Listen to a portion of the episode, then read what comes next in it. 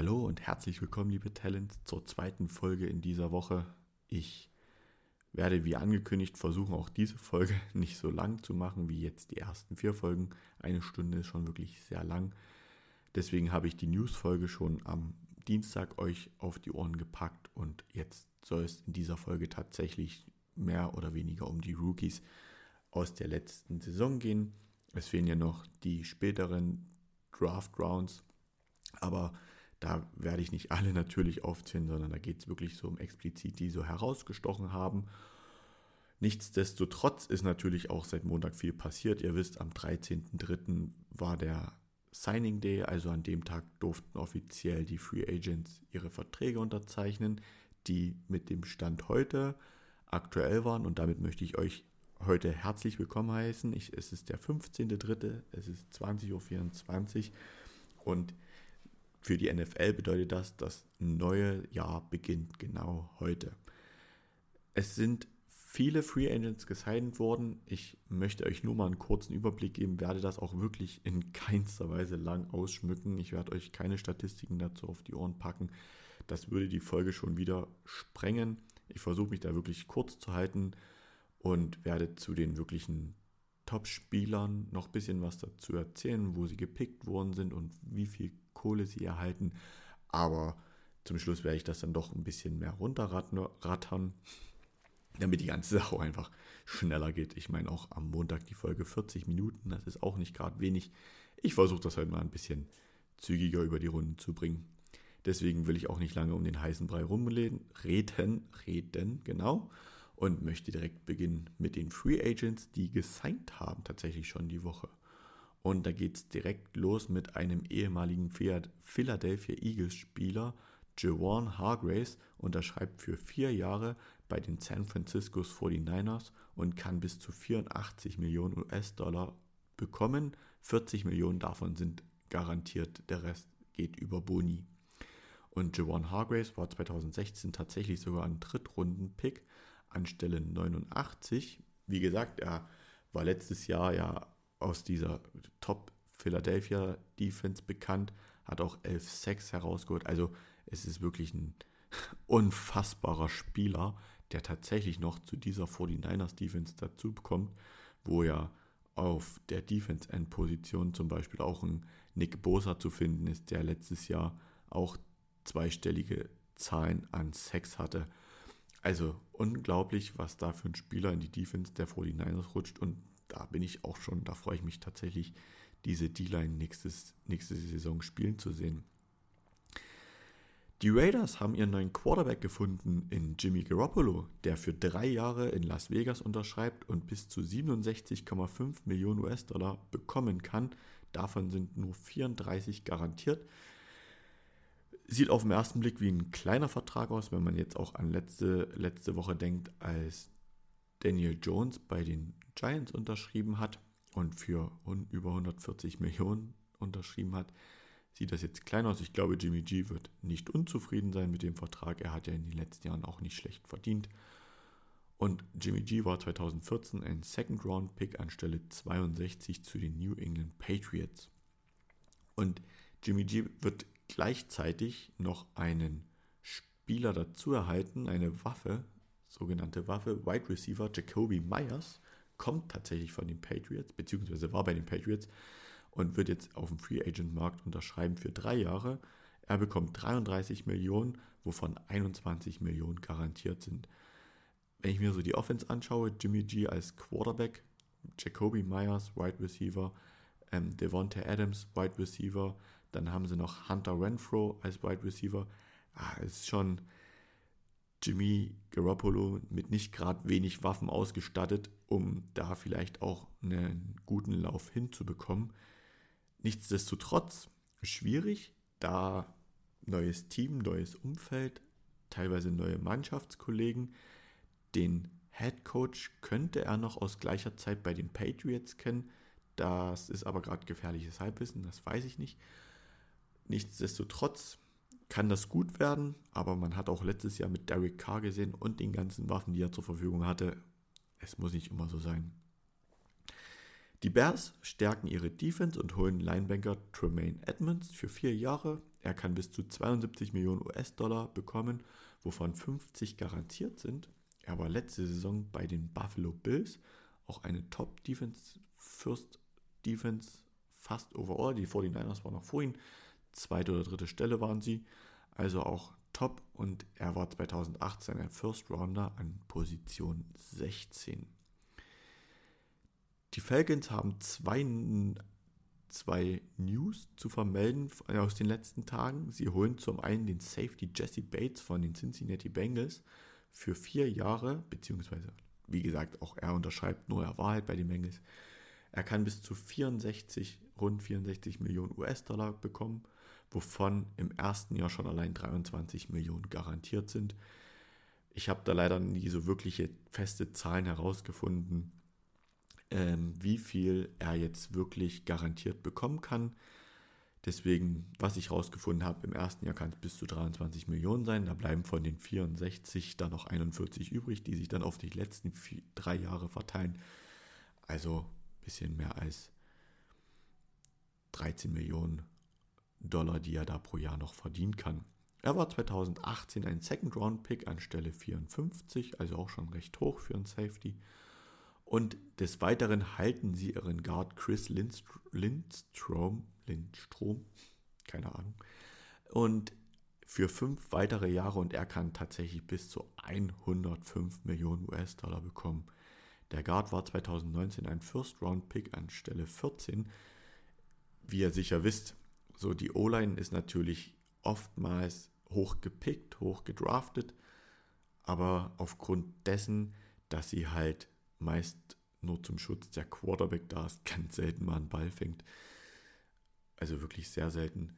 Ist, sind sie meisten auch nicht wirklich so bekannt oder zumindest mir nicht bekannt. Da stecke ich dann noch nicht so tief drin in der Materie, weil sie halt auch von den Kommentatoren und US-Moderatoren eher weniger erwähnt werden. Nichtsdestotrotz, soweit ich es gelesen habe, ist er der bestbezahlte Guard jetzt nach ähm, möglicher Summe garantierter Summe hat er nicht ganz geschafft. Die Broncos holen ihren neuen Defense End Zach Allen von den Arizona Cardinals für drei Jahre. Er kann bis zu 45,75 Millionen US-Dollar bekommen, wovon 32,5 Millionen US-Dollar garantiert sind. Und auch Zach Allen war 2019 ein Drittrunden-Pick an 65. Stelle. Ich habe von vielen Experten gehört, dass er so eigentlich der beste Defensive End auf dem Markt war.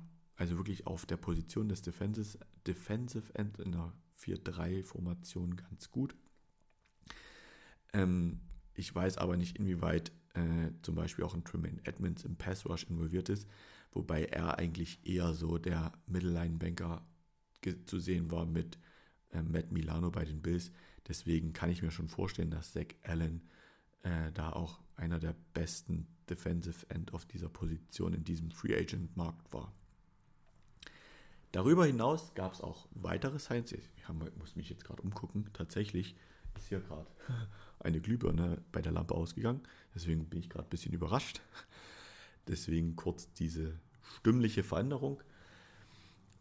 Aber kommen wir zurück. Weitere Signs. Ähm, Center Jason Kelsey von den Philadelphia Eagles bleibt für ein weiteres Jahr und kann bis zu 14,25 Millionen US-Dollar bekommen. Die gehe ich jetzt tatsächlich nur mal durch, um mal ein paar Zahlen zu nennen, auch um mal ein paar Spieler zu nennen.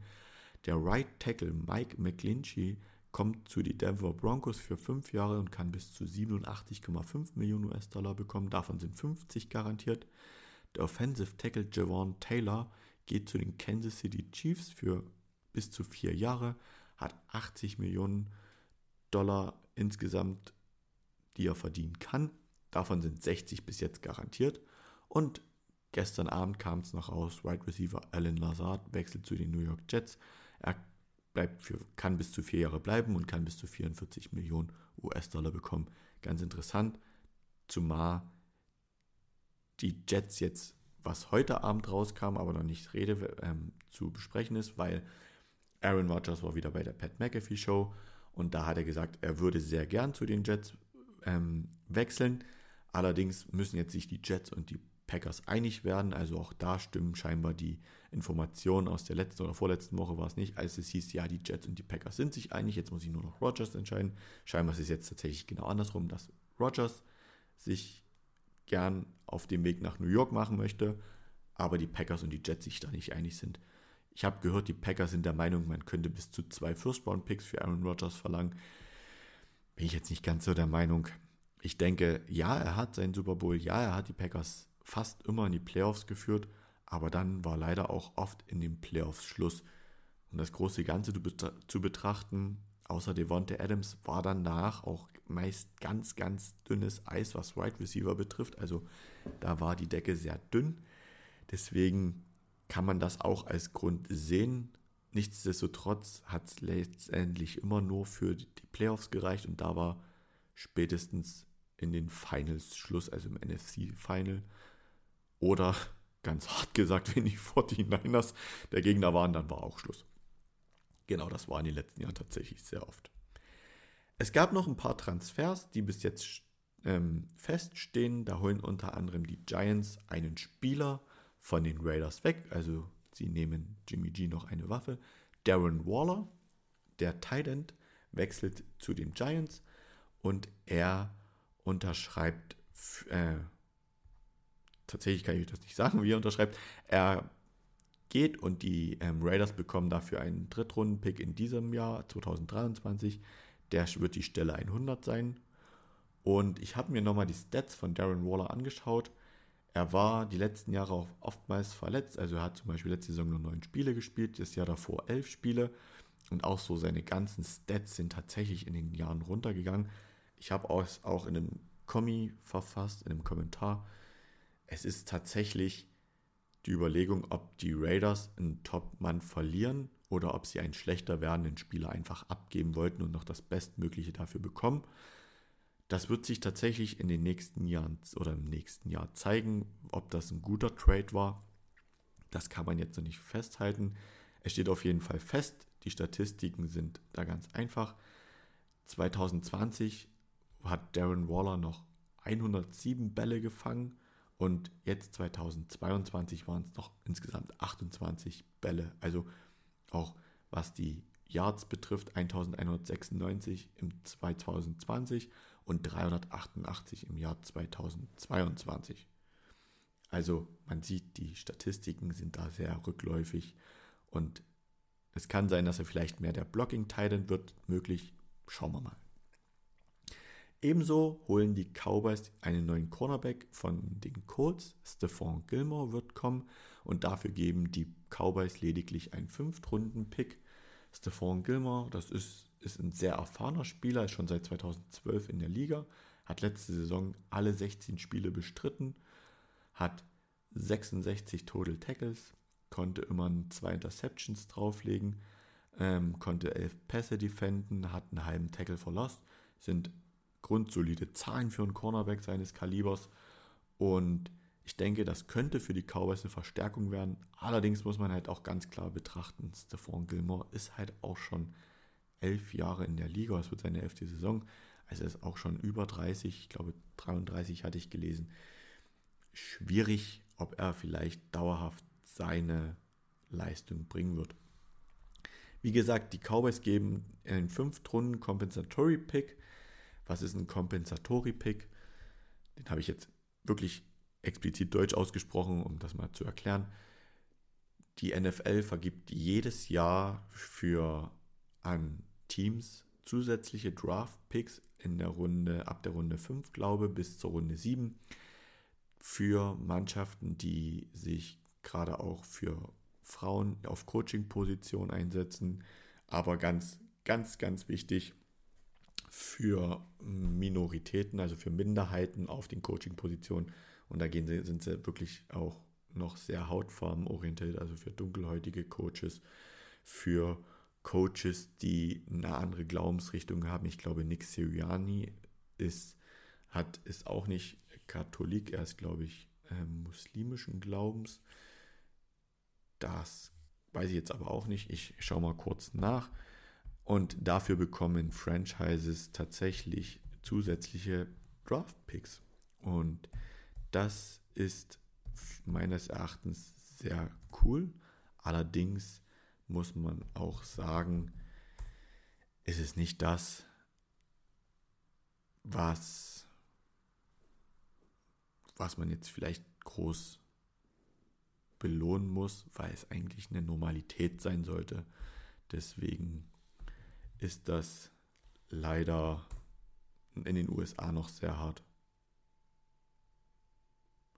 Oh, ne, also, Entschuldigung, Nick Sirianni ist tatsächlich ein, ein, ein Christ, aber er hat irgendeine eine Minderheit, wo es ganz klar ist, ist Ron Rivera, der Head Coach von den Washington Commanders. Er hat, ich glaube, mexikanischen Ursprung. Genau, das sind die Compensatory-Picks. So viel dazu. Das soll es tatsächlich an der Stelle auch mit den News schon gewesen sein. Ich möchte mich da nicht zu lange aufhalten. Das waren jetzt tatsächlich auch schon wieder 15 Minuten, eigentlich schon wieder viel zu lang. Ich möchte jetzt zu den Rookies kommen. Und da beginne ich tatsächlich direkt in der zweiten Runde. Da habe ich mir Christian Watson, den Wide Receiver der Green Bay Packers, herausgesucht, der an Stelle 34 dahin gedraftet worden ist. Er kam von North Dakota State University und war tatsächlich wieder kein First-Round-Pick, der gedra gedraftet worden ist in der ersten Runde, was man sich so sehr gehofft hat für Aaron Rodgers. Nein, er kam in der zweiten Runde. Es war sehr schwierig, sein Start. Ich atme wirklich explizit durch, weil ich glaube auch Aaron Rodgers, der sehr komisch ist. Ich habe da das, Spiel gesehen, es war tatsächlich in Woche 1 gegen die Vikings. Chris Watson war mehr oder weniger frei durch. Aaron Rodgers wirft in seine Richtung und leider, leider, Watson nimmt den, auch den Blick ein bisschen zu zeitig von dem Ball und guckt nach vorne gleitet ihm der Ball durch die Hände, den er fangen wollte, und es war ein wichtiger dritter Versuch. Er wäre eigentlich in die Endzone durchgelaufen und als dann die Kamera umschwenkt und man Aaron Rodgers Blick sieht, war das tatsächlich sehr vielsagend. So, hättet ihr mal besser einen anderen Spieler gedraftet, hättet ihr lieber mal in der ersten Runde noch einen Wide Receiver geholt. Oder, oder, oder. Das hat man schon ganz klar erkannt oder konnte man rausinterpretieren aus diesem Blick. Er hat zwar in Woche 2 nochmal drei Receptions bekommen, aber danach bis Woche 8 tatsächlich nur wenig gespielt oder wirklich nur eine Receptions erhalten. Tatsächlich ging das dann erst später los. Jetzt mal um seine Jahresstatistiken zusammenzufassen, hat er es trotzdem noch auf 41 Receptions bei 66 Targets bekommen, hat 611 Yards, 11 Yards 7 Touchdowns und konnte 28 First Downs er, erarbeiten.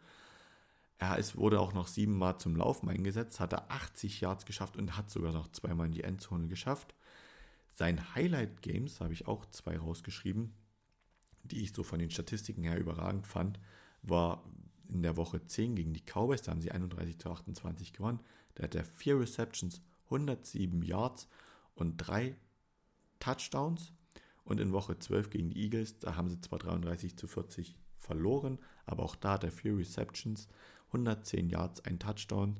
Er hatte auch gegen die Titans in Woche 11 nochmal beim, bei der 27 Niederlage vier Receptions für 48 Yards und zwei Touchdowns. Ich fand halt nur, das habe ich mich bewusst entschieden, dieses Spiel da nicht zu nehmen als Highlight-Game, denn 48 Yards, da wurde halt wirklich nicht in große Läufe einge oder in große, ins große Passspiel einbezogen. War natürlich wichtige Yards, weil man macht nicht umsonst zwei Touchdowns, aber ich fand die 110 Yards und ein Touchdown da besser. So im Vergleich in seinem Team, weil man so nach vorne schaut, da gibt es natürlich Spieler, die jetzt gehen, wie Alan Lazard ist schon weg. Er war insgesamt nach Yards der fünftbeste Spieler und von den Touchdowns her war er tatsächlich der beste Spieler bei den Green Bay Packers. Und wenn er diese Statistiken beibehält, noch ein paar mehr Yards drauflegen kann, vielleicht jetzt auch mit einem neuen Quarterback, dann denke ich, haben die Green Bay Packers da einen sehr guten Wide Receiver für die nächsten Jahre.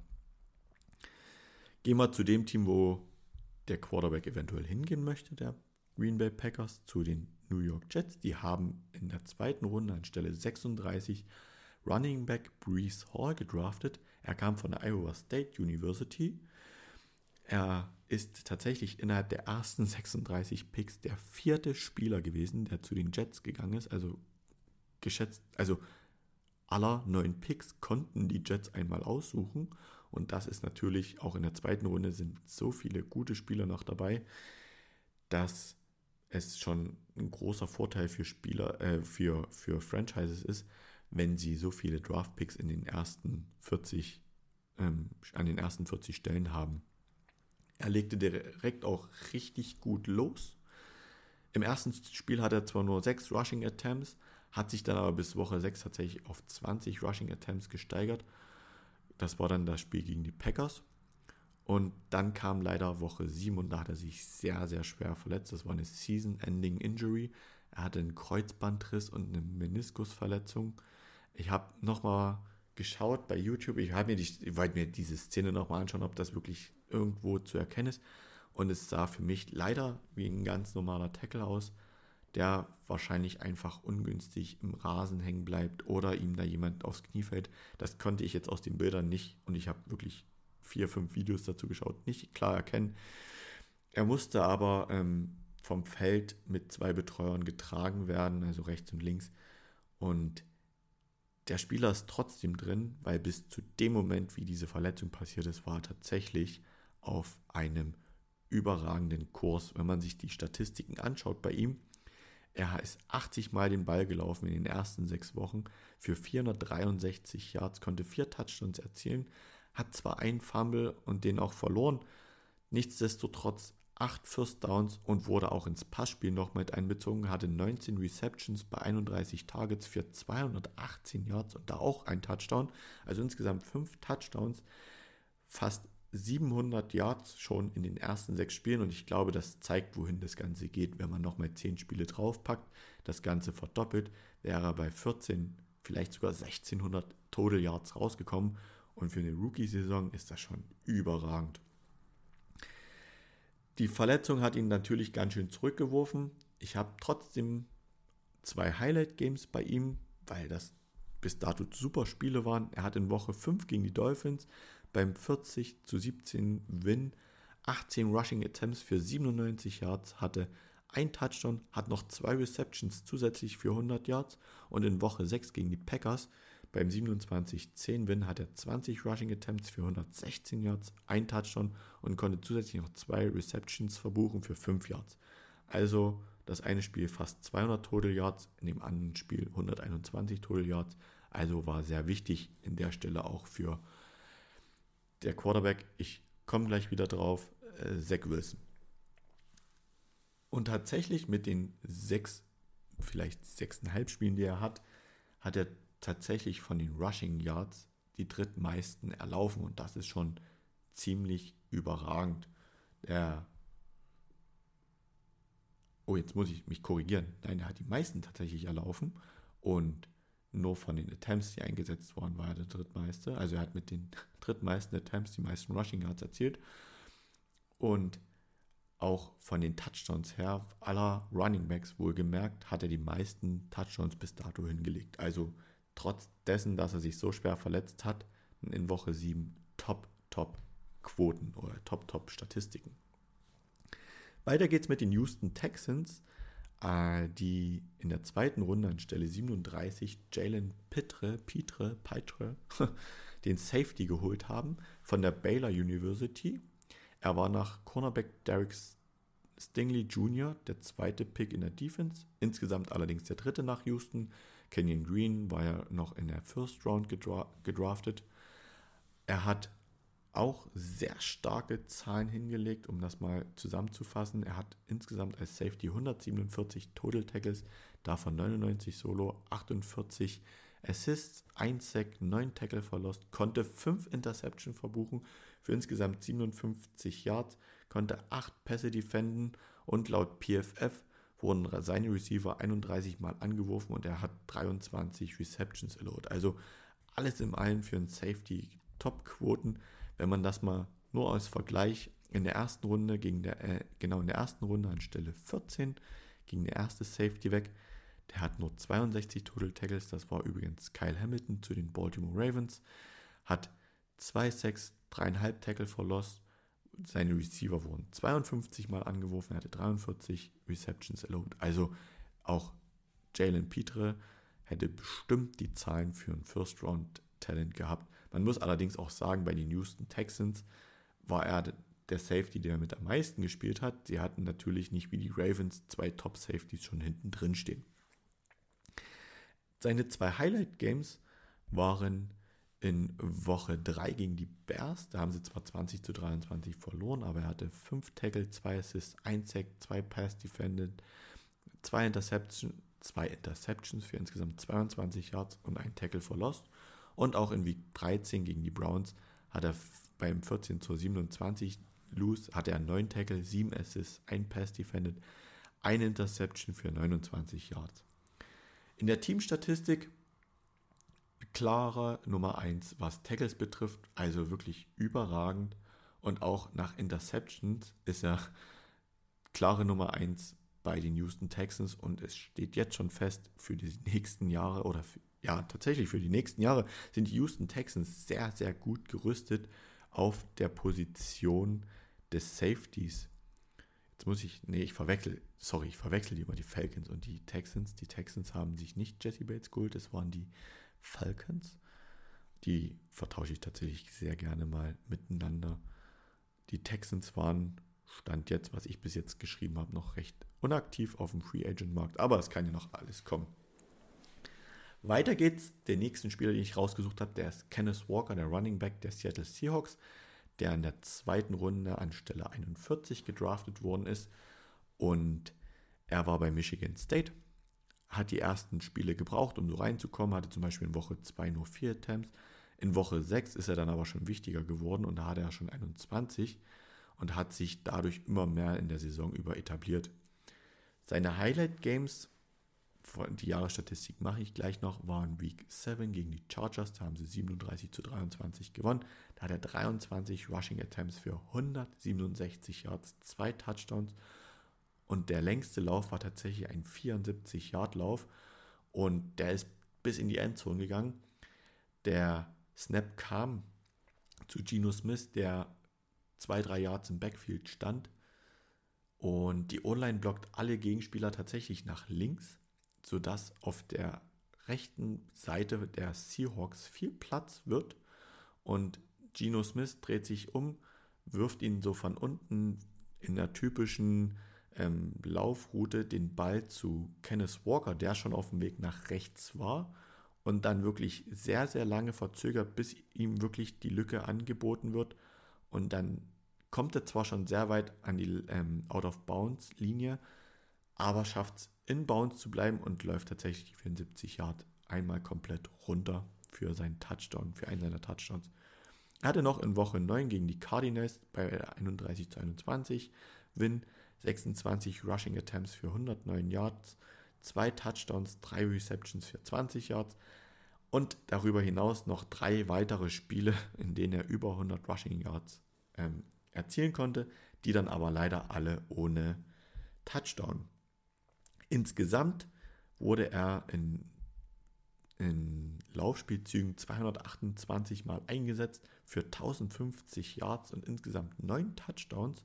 Dazu kommen noch 27 Receptions bei 35 Targets für 165 Yards. Er konnte zwar keinen Touchdown mehr dazulegen, aber eine ganz wichtige Statistik. Er hat in den Spielen, in den 15, die er eingesetzt worden ist, 57 First Downs äh, äh, geholt. Das bedeutet mehr als drei Stück pro Spiel. Das sind schon sehr, sehr gute Zahlen. Ähm, natürlich waren die Seahawks auch in den Playoffs da war er nicht ganz so erfolgreich. Der ist ja 15 Mal den Ball gelaufen für nur 63 Yards. Zwar immer in ein Touchdown, aber das war jetzt nicht sehr gut, wenn man bedenkt 4,2. Natürlich drei Läufe, 4,2 ist immer noch ein neues First Down. Aber da hat alles im allem gegen die 49ers dann auch viel gefehlt. Genau. Die Teamstatistiken zu Kenneth Walker, ganz klare Platz 1. Also es gab kein Running Back und sie hatten unter anderem auch Shark Penny, der sich allerdings wieder verletzt hatte. Ähm, kein Running Back, der nur annähernd diese Zahlen erreicht hat und auch mit neun Touchdowns niemand, der nur irgendwo in der Nähe ist. Weiter geht's mit den Chicago Bears. Die haben sich den Safety Jaquan Brisker in Runde 2 anstelle 48 geholt. Also ihr seht schon, viele Top-Spieler sind natürlich auch in den ersten 50 Picks zu ihren Teams gekommen. Jaquan Brisker war bei Penn State und er verpasste zwei Spiele wegen einer Gehirnerschütterung in Woche 12 gegen die Jets und in Woche 13 gegen die Packers. Er konnte insgesamt 104 Total Tackles, davon 73 Solo, 31 Assists, 4 Sacks, 6,5 Tackle for Lost und eine Interception beisteuern. Dazu noch zwei Pass Defenden und seine Receiver wurden zum Beispiel 45 Mal angeworfen und er konnte, hat lediglich 29 Receptions allowed. Er konnte ein Fumble recovern und ein Fumble forcieren. Also auch für die Rookie-Saison in denen er 15 Spiele gespielt hat und 15 Mal Starter war, hat er sich sehr schnell etabliert. Bis auf die zwei verletzungsbedingten Ausfälle war er sehr wichtig für die Defense der Bears. Und seine Top-Spiele waren in Woche 7 gegen die Patriots. Da, hat er, da haben sie 33 zu 14 gewonnen. Da hat er 5 Tackle, 2 Assists, ein Pass defended gegen Mac Jones und eine Interception für 6 Yards. Man muss dazu sagen, das war tatsächlich in der letzten Saison das letzte Winning Game der Bears. Und da gab es diese, ich, wer sich mit der NFL beschäftigt, wird es wissen, da gab es diese, diese sehr fragwürdige Situation. Mac Jones ähm, ist bei einem Slide, sprich, wenn der Quarterback sich aufgibt, rutscht er mit den Füßen so nach vorne weg und der darf nicht mehr angegriffen werden. Und Jaquan Brisker ist in seiner Nähe, will über ihn drüber springen und auf den Bildern, ich habe es mir tatsächlich auch nochmal angeschaut, sieht es tatsächlich so aus, als wenn Mac Jones bewusst Jaquan Brisker, der beidbeinig über ihn drüber springt, das Bein nach oben zieht, um ihn in seinen Kronjuwelen zu treten. Kann man den nach den Bildern interpretieren? Ich weiß nicht, ob er die Augen offen zu hatte, ob das Absicht war. Für mich sieht es sehr nach Absicht aus, aber ich möchte da Mac Jones auch keine böse Absicht unterstellen. Für mich ist das Bein da sehr unnatürlich weit oben. Drei Spielzüge später kommt tatsächlich aber die Retourkutsche. Brisker musste runter, weil er verletzt war für einen Spielzug, kam dann wieder drauf und den Spielzug danach, also den dritten, nachdem er wieder da war, den zweiten, nachdem er wieder da war, springt er tatsächlich in den Pass von Mac Jones, der unter Druck noch versucht, den Ball zu seinem Receiver zu werfen, nach rechts raus. Und Brisker kommt aber als Safety tatsächlich von tief, springt dazwischen und holt ihn Ball sich erstmal mit einer Hand, zieht aber ganz schnell die zweite Hand dran und es sieht sehr spektakulär aus. Spektakulär aus. Schaut es euch wirklich nochmal ähm, auf YouTube an. Jaquan Brisker war wirklich eine sehr gute Verteidigung. Das macht dann tatsächlich auch Spaß, solche Spielzüge zu sehen, außer man ist natürlich Fan von den New England Patriots.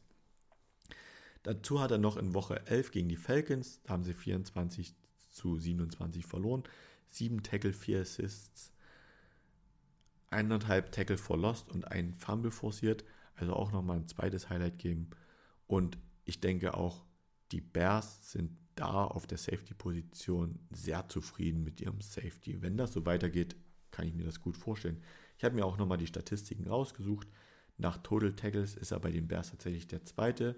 Da gibt es nur Nicholas Morrow, der noch besser ist. Und tatsächlich hat er natürlich was man noch sehen muss, er hat noch vier Sacks draufgelegt, das ist gut. Die Interceptions, da muss man natürlich sagen, eine Interception in 15 Spielen ist wenig. Allerdings, man spricht hier von der Rookie-Saison. Das ist natürlich noch eine Sache, die er da verbessern muss. Ich finde seine Passverteidigung tatsächlich überragend. Von 45 Targets, geschätzt fast nur mehr, knapp mehr als die Hälfte, eigentlich nur zwei Drittel der Bälle sind angekommen, ist schon stark. Ist schon wirklich sehr stark. Weiter geht's. Diesmal, wir bleiben an der East Coast, wenn man Chicago noch zur East Coast oder Middle East zählen kann, je nachdem. Gehen wir zu den Pittsburgh Steelers. Steelers, die haben sich George Pickens als Wide Receiver an Stelle 52 in der zweiten Runde gepickt.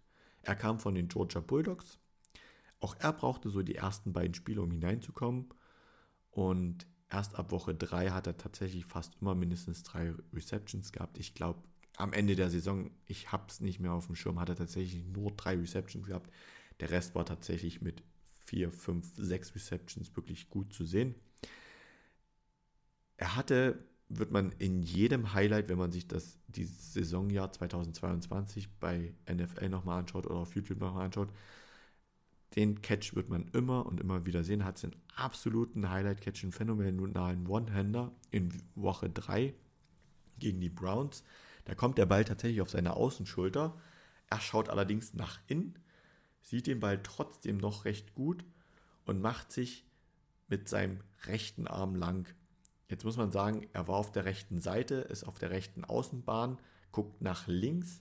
Der Ball kommt aber mehr so auf seine rechte Außenschulter und er springt tatsächlich so leicht ab, macht sich lang mit dem rechten Arm und fängt ihn so in einer halben Brücke tatsächlich mit dem rechten ausgestreckten Arm in einer schier unglaublichen Position. Auch sehr zu empfehlen, sich dieses Highlight nochmal anzuschauen auf YouTube. George Pickens, Wahnsinns-Catch. Hatte natürlich auch zwei Highlight-Games in Woche 4 gegen die Jets. Da haben sie zwar 20 zu 24 verloren, aber da hat er sechs Receptions für 102 Yards gehabt, sein erstes 100-Yards-Spiel. Und in Woche 11 gegen die Cincinnati Bengals auch eine Niederlage doof. Ich nehme oftmals Niederlagen, aber oft sind das auch manchmal richtig gute Zahlen für viele Spieler. Er hatte vier Receptions, 83 Yards, ein Touchdown. Er hatte noch weitere Spiele mit Touchdowns. Ich habe mich aber bewusst gegen, für die Woche 4 entschieden, weil so ein 100-Yard-Spiel für einen Receiver ist immer ganz wichtig und das sind immer, ist immer nochmal so, so ein Highlight. Er konnte deswegen aber auch oft wenig, wenig Yards erzielen seine Jahresstatistik angeschaut, hat er 57 Receptions bei 84 Yards. Er hat insgesamt 801 Yards ähm, beisteuern können, 4 Touchdowns und 40 First Downs. Ist noch dreimal den Ball gelaufen für 24 Yards und hat von 17 möglichen Spielen hat er 12 gestartet. Die restlichen 5 war er nicht als Starter, aber auch immer im Einsatz. Wo soll es hingehen für ihn? Was könnte man sich wünschen?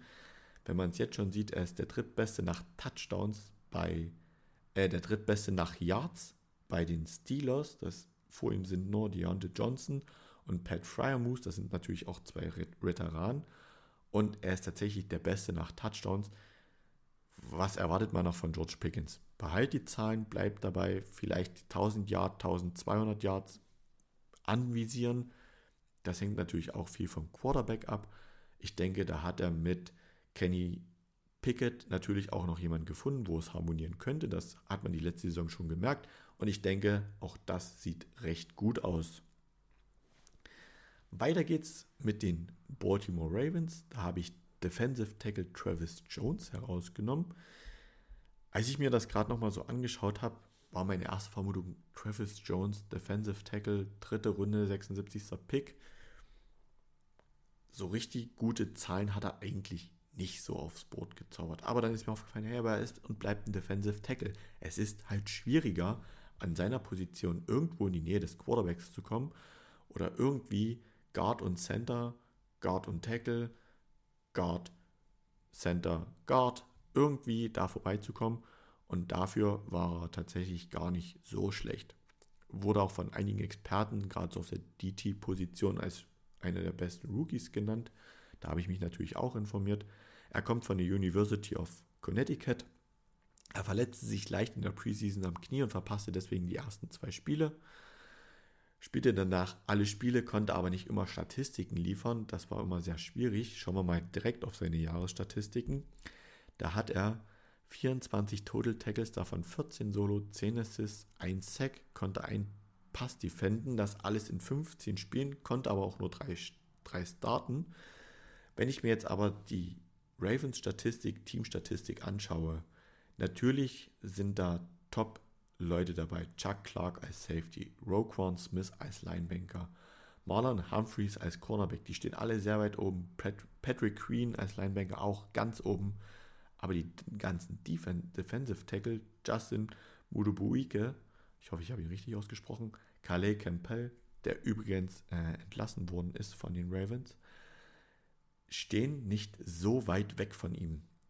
Nur mal so zur Orientierung. Justin Mudubike hat 42 Total Tackles, Travis Jones 24. Calais Campbell hat nur noch 36 Total Tackles und wie gesagt, Travis Jones 24. Es sind nur noch 12 Unterschied.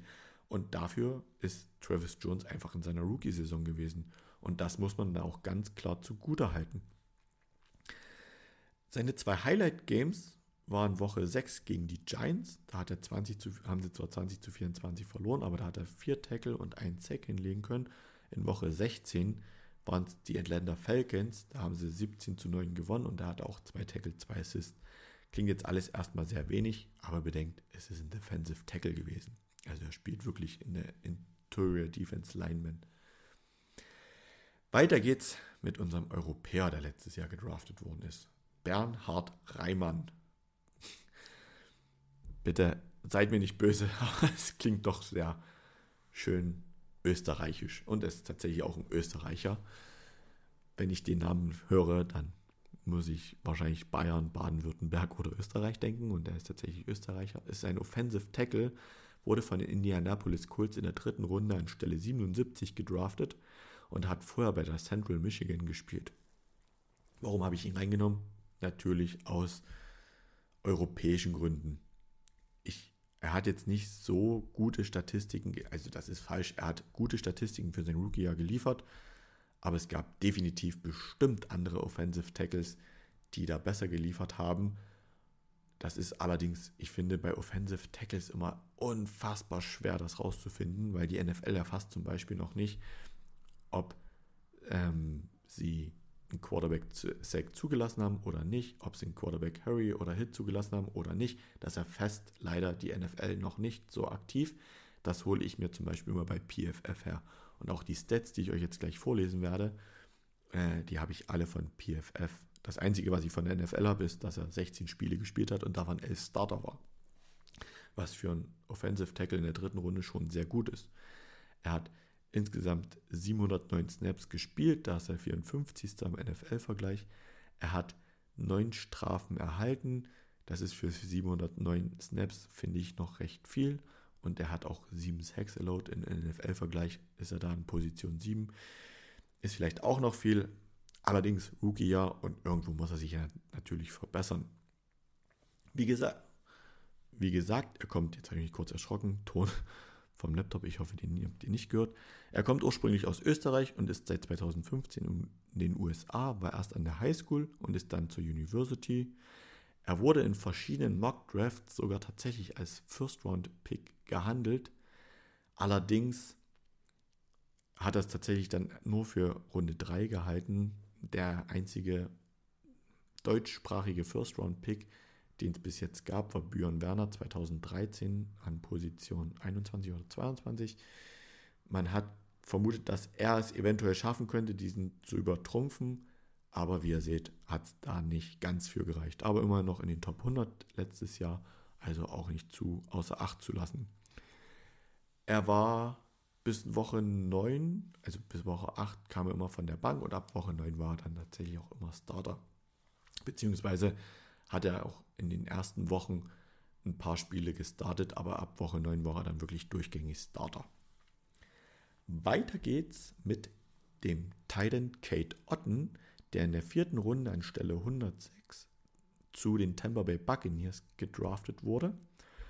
Und er war bei den Washington Huskies er wurde in der Offensive von TB12 und den Tampa Bay Buccaneers natürlich von Spiel zu Spiel immer wichtiger und das hat meiner Meinung nach eine ganz einfache Sache. A, er hat sehr gute Hände, mit denen er auch Bälle fängt und B, er hat tatsächlich eine ähnliche Statur wie Rob Gronkowski, mit denen ja Tom Brady auch bei den New England Patriots sehr gut harmoniert hat und dann auch den Super Bowl-Jahr bei den Tampa Bay Buccaneers noch sehr gut harmoniert hat. Nur mal zum Vergleich, Rob war 1 Meter oder ist 1,98 Meter und Kate Otten misst 1,96 Meter, also sind ähnlich groß. Er hat von den Jahresstatistiken her, hat er 65 Mal wurde er angeworfen, davon hat er 42 Mal den Ball geworfen für insgesamt 391 Yard, hat zwei Touchdowns, 19 First Downs und hat wie gesagt 16 Spiele gespielt, davon war er 11 der Starter. Auch in der Postseason hat er ein Spiel gehabt, da hat er viermal den Ball gefangen von sieben Targets für 58 Yards und vier First Downs. Natürlich haben sie das Spiel, wie ihr alle wisst, gegen die Dallas Cowboys verloren. und sind in der ersten Runde ausgeschieden. Nichtsdestotrotz hat er natürlich auch 1, 2 Highlight-Games und ich habe mir die Woche 9 gegen die Rams beim 16 zu 13 Win rausgesucht. Da hat er 5 Receptions für 78 Yards und einen Touchdown und der Touchdown war wirklich, wirklich sehenswert. Es ist, geht, der Spielzug geht an der 1 Yard los, also noch bis, wirklich nur ein Yard bis zur Endzone und Kate Otten blockt tatsächlich als Titan mal kurz, wirklich so maximal eine halbe Sekunde seinen Gegenspieler an und dreht sich gegen den Uhrzeigersinn. Er war auf der rechten Seite gegen den Uhrzeigersinn für eine Dreiviertelrunde. Verwirrt vermutlich die, seine ganzen Gegenspieler, weil A, er blockt an, B, dreht er sich eine Dreiviertelrunde rum und läuft dann zur rechten Seitenlinie raus, bekommt den Ball von Tom Brady und läuft tatsächlich ohne Gegenspieler in die Endzone. Jalen Ramsey kam da als erster mit ran. Ich weiß nicht, ob er direkt auf ihn oder ob das eine, eher eine, eine, eine Zone-Coverage war. Jalen Ramsey ist danach auch nicht sehr begeistert, dass der Kate Otten da diesen Touchdown fängt. Aber sah auf jeden Fall sehr gut aus, wie er da sich so die Dreiviertelrunde gedreht hat. Chuck, ab in die Endzone, Touchdown. Und in Woche 13 gegen die Saints beim 17 zu 16 Win hat er 6 Receptions, 28 Yards und einen Touchdown erzielen können. Jetzt kommt ein Spieler, finde ich, oh, kommt noch nicht, ich muss noch kurz zurück, weil nur noch mal so zusätzlich, was die Yards, die Total Yards angeht von Kate Otten. Er war bei den Tampa Bay Buccaneers der fünftbeste Receiver also er hat mit 391 Yards die fünftmeisten Receiving Yards und der erste Titan tatsächlich. Auch nach Touchdowns ist er natürlich nicht ganz mehr Fünfter, aber ich finde für sein erstes Jahr verhältnismäßig spät gepickt, ist es schon sehr gut und ähm, da haben auch die Tampa Bay Buccaneers einen sehr guten Spieler für die nächsten Jahre. Weiter geht's mit Tyler Allgeier, wie gesagt, ich finde den Namen sehr gut. Ich habe in, an, in anderen Podcasts auch schon den Namen Algier oder Eiergeier gehört. Ich bin da jetzt ganz ehrlich, ich mag das, wenn Spieler bei ihrem richtigen Namen genannt werden. Tyler Algier, Allgeier, Algier wahrscheinlich eher Englisch, Allgeier, bisschen Deutsch, ist ein Running Back, ging zu den Atlanta Falcons in der fünften Runde an Stelle 151. Er merkt, wir kommen jetzt tatsächlich immer weiter raus, aber es gibt auch da noch Top-Spieler zu finden. Er kommt von der BYU, das ist die Brigham Young University in Utah. Er wurde sofort ins Spiel der Falcons integriert und war tatsächlich da schon der sechste Spieler, der zu den Falcons ging. Seine Jahresstatistiken sind für einen Fünftrunden-Pick überragend. Er hat 210 Mal den Ball gelaufen für 1035 Yards, drei Touchdowns, nicht ganz so viel, wenn man das vergleicht mit Kenneth Walker, der ja neun Touchdowns hatte bei ähnlichen Zahlen. Nichtsdestotrotz hatte er noch 16 Reception bei 17 Targets, also er hat auch fast alle Bälle gefangen für 139 Yards, da auch nochmal ein Touchdown, insgesamt 61 First Downs erzielen können, hat 16 Spiele gespielt, davon 7 als Starter. Und seine Highlight Games nach meinem Empfinden war tatsächlich die Woche 8 gegen die Panthers. Da haben sie 37 zu 34 gewonnen. Da ist er 14 Mal den Ball gelaufen für nur 39 Yards, aber er hatte auch drei Receptions für 46 Yards und einen Touchdown. Also insgesamt knapp unter 100 Yards. Und in Woche 15 gegen die Saints beim 18 zu 21 Niederlage ist er 17 Mal den Ball gelaufen für 139 Yards, hat einen Touchdown. Jetzt muss man natürlich sagen, Total Yards kommt dann nur bei 136 an, weil er hat noch eine Reception für minus 3 Yards gehabt. Das ist aber jetzt nicht schlimm. Und der Touchdown war tatsächlich an der 5-Yard-Linie, kurz vor der Endzone. Äh, er steht direkt hinter Desmond Ritter im Backfield, im 11 Personnel, also ein Running Back, ein Tight End. Die O-Line blockt alles nach rechts. Tyler, der die erste 1-2 hat, auch nach rechts ähm, anläuft, geht dann aber gerade und nimmt die Lücke, die ihm der Titan, der links auf der anderen Seite der O-Line, der auf die linke Seite läuft, also der Titan steht rechts, läuft drüber und den Offensive Tackle, den Left Tackle frei macht und bricht dann noch drei Tackles und geht tatsächlich in die Endzone. Ich interessiere mich tatsächlich immer für solche Spielzüge. Ich hoffe, ich habe euch das halbwegs gut rübergebracht. Also nochmal, er steht im Backfield, Desmond Ritter bekommt direkt den Ball. Der Titan steht auf der rechten ähm, Position, rechts vom rechten Tackle. Und seine Arbeit war es wirklich nach links rüber, einmal in der ganzen O-Line vorbei, hinter der O-Line lang, den Gegenspieler aufzunehmen. Und er macht somit tatsächlich die Lücke zwischen dem linken Tackle und dem Titan selber frei. Und so dass Tyler Alger zwar noch drei Tackle brechen muss, aber das hat er auch noch sehr gut gemacht. Wenn man sich seine Statistiken anguckt, da muss ich nicht viel sagen. Er ist nach Rushing Yards der beste Spieler bei den äh, Falcons gewesen. Das hat kein anderer Spieler erreicht. Und tatsächlich nach Touchdowns der drittbeste gewesen. Also es gab noch Cadorel Patterson, der acht Touchdowns hat. Und Marcus Mariota selber ist vier Touchdowns erlaufen, aber es sind tatsächlich auch nur Rushing Touchdowns. Ich finde, wenn er die Zahlen weiter beibehält, Top-Pick, also an fünfter Stelle sich für so wenig Geld noch einen so produktiven Running Back zu holen, sehr überragend. Aber war noch nicht der letzte Running Back, wir haben noch einen. Weiter geht es aber erstmal mit Tariq Rule, dem Cornerback, der zu den Seattle Seahawks ging, in der fünften Runde, kurz nach Tyler Allgeier anstelle 153. Er war in der University of Texas San Antonio, kurz UTSA. Die heißen tatsächlich die Road, Roadrunners. Er war auch der sechste Spieler, der zu den Seahawks ging und der zweite Cornerback. Der erste war Kobe Bryant. Heißt wirklich so. Und tatsächlich kurz, kurz Anekdote zu Kobe Bryant. Ich glaube, die Eltern haben den Basketballer so sehr gefeiert, dass sie die ihrem Kind auch danach benannt haben. Er ist tatsächlich der Spieler mit den meisten Interceptions in der letzten Saison gewesen. Allerdings muss man auch zur ganzen Wahrheit gehört auch dazu, dass es drei weitere Spieler gab, die ebenfalls sechs Interceptions gefangen haben. Wenn wir schon mal bei den Statistiken sind, schauen wir uns doch direkt mal an. Er hat insgesamt 63 Tackle, 46 Solo und 17 Assists, 1,5 Tackle verlost, 6 Interceptions für 47 Yards und konnte soweit ich das auf dem Schirm habe, ich habe mir diese Notiz tatsächlich leider nicht mit aufgeschrieben, einen doch für einen Touchdown zurücklaufen. Die habe ich vielleicht hier noch mitstehen. Natürlich, äh, genau, einen für, für einen Touchdown.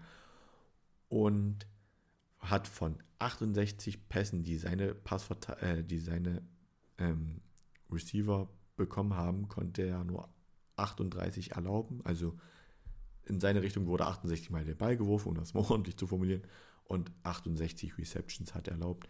Er konnte sogar noch zwei Fumble recovern und auch in der Postseason hat er drei Tackle, davon alle, alle solo, konnte noch einen Pass defenden. Allerdings sind seine Statistiken da, was äh, die Passverteidigung anbetrifft, genau 50-50, achtmal angeworfen, vier Receptions allowed. Und er konnte insgesamt 17 Pässe defenden. Entschuldigung. Seine Highlight Games war tatsächlich Woche 4 gegen die Lions beim unglaublichen 48 zu 45 Win. Da hat er vier Tackle, ein Assist, eine Pass Defend und ein, eine Interception für einen 40 Yard Touchdown Return. Da ist tatsächlich Jared Goff hat sehr viel Zeit in der Pocket, wirft dann zu seinem Receiver, der in der Mitte, so ein bisschen links in der Mitte steht, ähm, der, der von Tariq Woolen undercutted wird und er pickt den Ball aus der Luft und läuft einfach Richtung Endzone, lässt noch Jared Goff mit einem kurzen Stub and Go vorbeirauschen und geht in die Endzone. Tatsächlich, oh, jetzt habe ich mich, jetzt habe ich mich tatsächlich vertan, ich habe die falschen Bilder im Kopf. Äh, tatsächlich ist das falsch. Äh, das war Jared Goff, wirft eher so ein bisschen, wirft in die Mitte. Tariq Woolen, so wie gesagt, undercutted und das war wirklich die Mitte. Und dann zieht aber Woolen auf die linke Seite raus, weil dort ganz viel grün ist. Und dann kommt äh, Jared Goff nochmal, um ihn versucht zu tackeln. und Wool nimmt kurz, kurz die Geschwindigkeit raus. Jared Goff, der, ich glaube, der fliegt heute noch irgendwo in der Weltgeschichte rum und geht in die Endzone. Die Woche 13 gegen die Rams beim 37-23 Win. Da waren sechs Tackle, ein Assist, drei Pass Defend und eine Interception. Ich muss mal ein bisschen auf die Zeit schauen. Ich bin nämlich schon wieder bei knapp einer Stunde. Es tut mir furchtbar leid, aber mir macht es so viel Spaß, darüber zu reden. Eins, zwei, drei, vier Spieler haben wir noch. Die versuche ich vielleicht mal ein bisschen zügiger durchzugehen. Da haben wir Malcolm Rodriguez, den Linebanker der Detroit Lions. An Runde 6 an Stelle 188 ging er los, er kam von der Oklahoma State.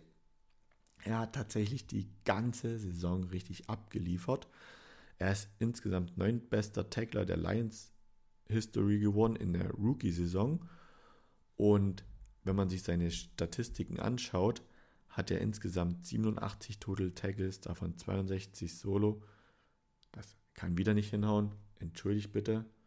Und 25 Assists. Ich habe hier 42 stehen. Ich weiß nicht, wie ich auf 42 komme. Er hat ein Sack, er hat 10 Tackles verlost, er konnte zwei Pässe defenden, er konnte einen Fumble recovern und einen Fumble forcieren. Also Wahnsinns, Wahnsinnsstatistiken. Er war in der Teamhistorie gesehen der drittbeste nach Total Tackles. Also Wahnsinn und ich habe es mir auch, nee, ihn habe ich noch nicht, weil Sex konnte er nicht so viele nachlegen. Das ist noch so ein bisschen was, wo er noch Aufholbedarf hat. Aber das sollte auch möglich sein.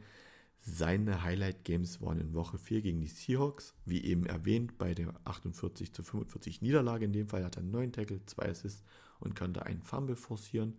Und in Woche 8 gegen die Dolphins, da haben sie zwar auch 27-31 verloren, aber er hatte 5 Tackle, 2 Assists, 1 Sack, einen Pass Defend und einen Fumble Recover. Wir bleiben bei den Detroit, Detroit Lions und den Spieler habe ich tatsächlich das in seinem ersten Start auch live gesehen. Das war James Houston von der Linebanker, der in der sechsten Runde anstelle 217 gedraftet worden ist.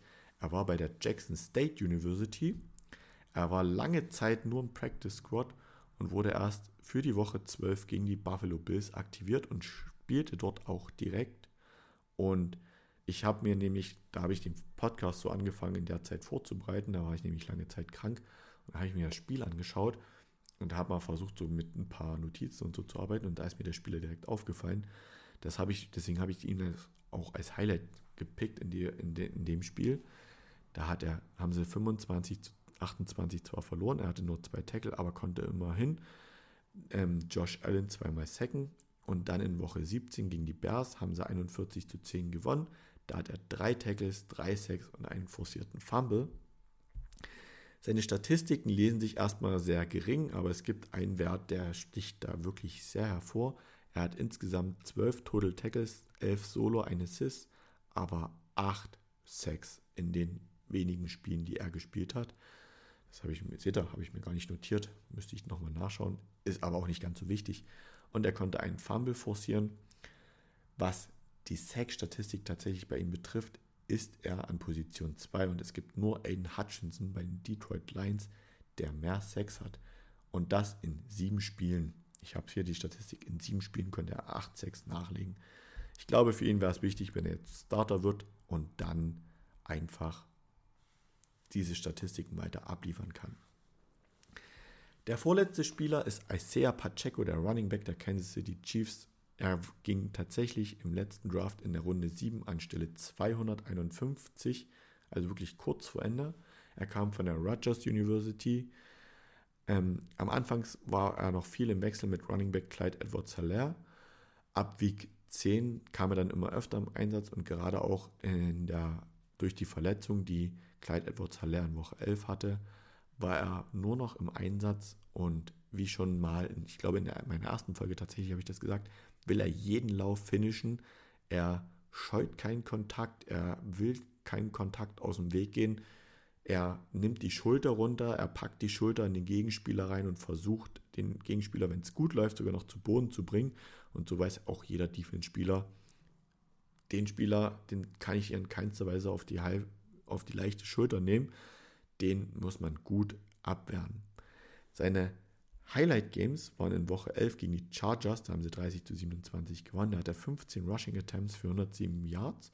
Und in Woche 12 gegen die Rams, da haben sie 26 zu 10 gewonnen. Da ist er 22 Mal den Ball gelaufen, konnte allerdings nur ein Touchdown, äh, 69 Yards draufpacken.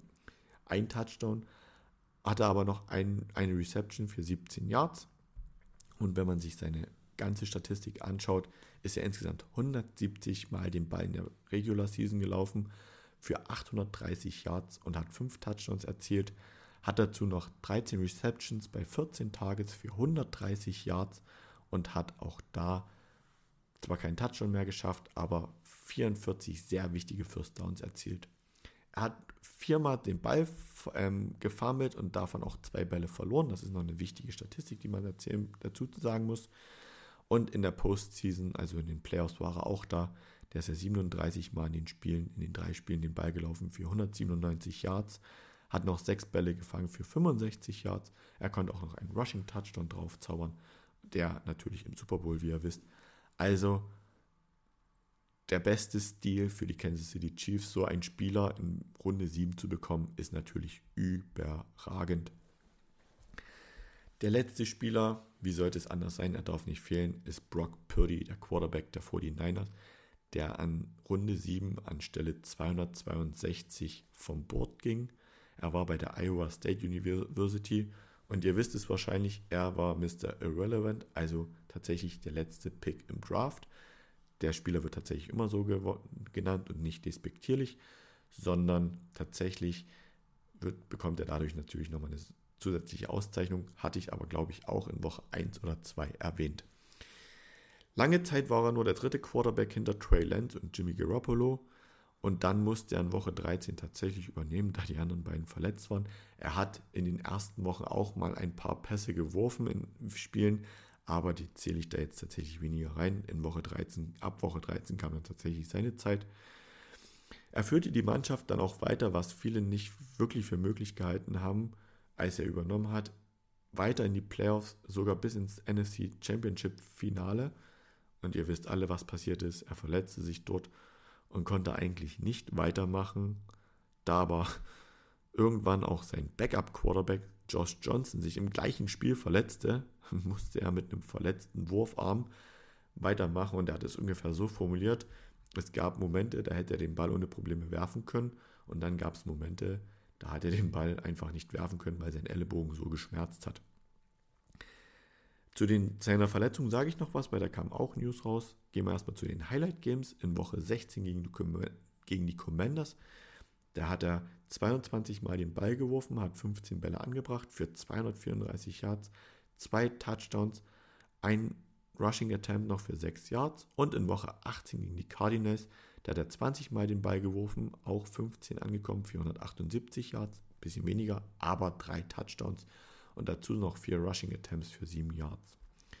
Insgesamt hat er 170 Mal den Ball geworfen für 114 Completion, für insgesamt 1374 Yards, 13 Touchdowns, bei lediglich 4 Interceptions und er wurde 11 Mal gesackt, ist selber noch 22 Mal den Ball gelaufen für überschaubare 13 Yards und ein Touchdown. Dazu hat er in den Playoffs noch 63 Mal den Ball geworfen für 41 ähm, Completion, für 569 Yards, drei Touchdowns, keine Interceptions, ist selber noch siebenmal den Ball gelaufen für 22 Yards, auch ein Touchdown. Ihr wisst, wie gesagt, er hat sich dann natürlich auch verletzt. Ich habe mir mal tatsächlich die Teamstatistiken rausgesucht für ihn und da ist ganz klar zu erwähnen, wenn man Jimmy G und Brock Purdy vergleicht, Trey Lance nehme ich tatsächlich raus, weil er hat noch zwei Spiele gespielt, das kann man jetzt nicht groß bewerten, sind die Statistiken oft sehr gleich oder sprechen für Brock Purdy. Ähm, in elf Spielen hat Jimmy G zum Beispiel 16 Touchdowns, Brock Purdy in neun Spielen 13 Touchdowns. Beide haben vier Interceptions. Jimmy Garoppolo wurde immerhin 18 Mal gesackt, Brock Purdy nur 11 Mal. Das zeigt auch seine Beweglichkeit. Und das Quarterback-Rating lag insgesamt bei 107,3, bei Jimmy Garoppolo nur bei 103,0. Wo sie ähnlich gleich sind, ist tatsächlich in der Completion Rate bei 67,2 und 67,1 bei Brock Purdy. Man muss natürlich auch sagen, mit Brandon Ayuk, Christian McCaffrey, Elijah Mitchell, Debo Samuel, ich weiß nicht, ob ich jetzt noch einen Top-Receiver vergessen habe, sind die 49ers natürlich in der Offensive auch sehr gut aufgestellt gewesen, was natürlich es einem Brock Purdy auch leichter gemacht hat. Abschließend, wie gesagt, nochmal zu seiner, äh, zu seiner Verletzung. Da ist der aktuelle Stand, dass er wahrscheinlich in drei Monaten, das kam letzte Woche raus, anfangen wird, wieder mit Wurftraining oder dem Prozess des Wurfes wieder trainieren wird, weil er sich nochmal mit einem, mit einem Arzt getroffen hat und sich untersuchen lassen hat und es eine kleine OP gab. Und wenn es da Neuigkeiten gibt, werde ich euch dann natürlich auf den Laufenden halten. Soweit dazu. Leute, ihr habt es geschafft. Die Rookies aus dem letzten Jahr sind durch. Die Arbeiten für die neuen Rookies laufen schon. Ich bin da eifrig dabei. Auf die dürft ihr euch in naher Zukunft freuen. Ich würde euch auch noch mal ein paar Free Agents durchlesen. Das habe ich nämlich erst verpasst. Ich wollte euch nämlich noch erzählen, welche Free Agents tatsächlich noch auf dem Markt sind. Stand 15.03.21 Uhr 29. Orlando Brown, der Offensive Tackle der Kansas City Chiefs. Bobby Wagner, der Linebanker der Los Angeles Rams. Ähm, Odell Beckham Jr. immer noch ohne Team. Frank Clark, der Edge Rusher der Kansas City Chiefs, hab, wüsste ich noch nicht, dass der irgendwo unterschrieben hat. Dalton Schultz, Titan der Dallas Cowboys. Und, um nochmal vielleicht ein paar Quarterbacks zu nennen, Carson Wentz noch nicht unterschrieben. Baker Mayfield kam rein, der hat unterschrieben bei den Tampa Bay Buccaneers, das weiß ich noch. Jamal Williams, der Running Back der Detroit Lions, der letztes Jahr die meisten Rushing Touchdowns hatte, ist auch noch auf dem Markt. Also ihr seht, es sind noch richtige Top-Spieler da und da werdet ihr nächste Woche von mir mehr News dazu erhalten. Soweit dazu. Es tut mir leid, dass es jetzt wieder eine Stunde war. Ich hoffe, euch gefällt die Folge. Lasst mir gerne mal einen Kommentar da, was ich besser machen kann. Und ansonsten wünsche ich euch jetzt eine schöne Woche, einen schönen Donnerstag und Freitag dann ein schönes Wochenende und dann hören wir uns nächste Woche Dienstag wieder. Bis dahin, eine schöne Zeit.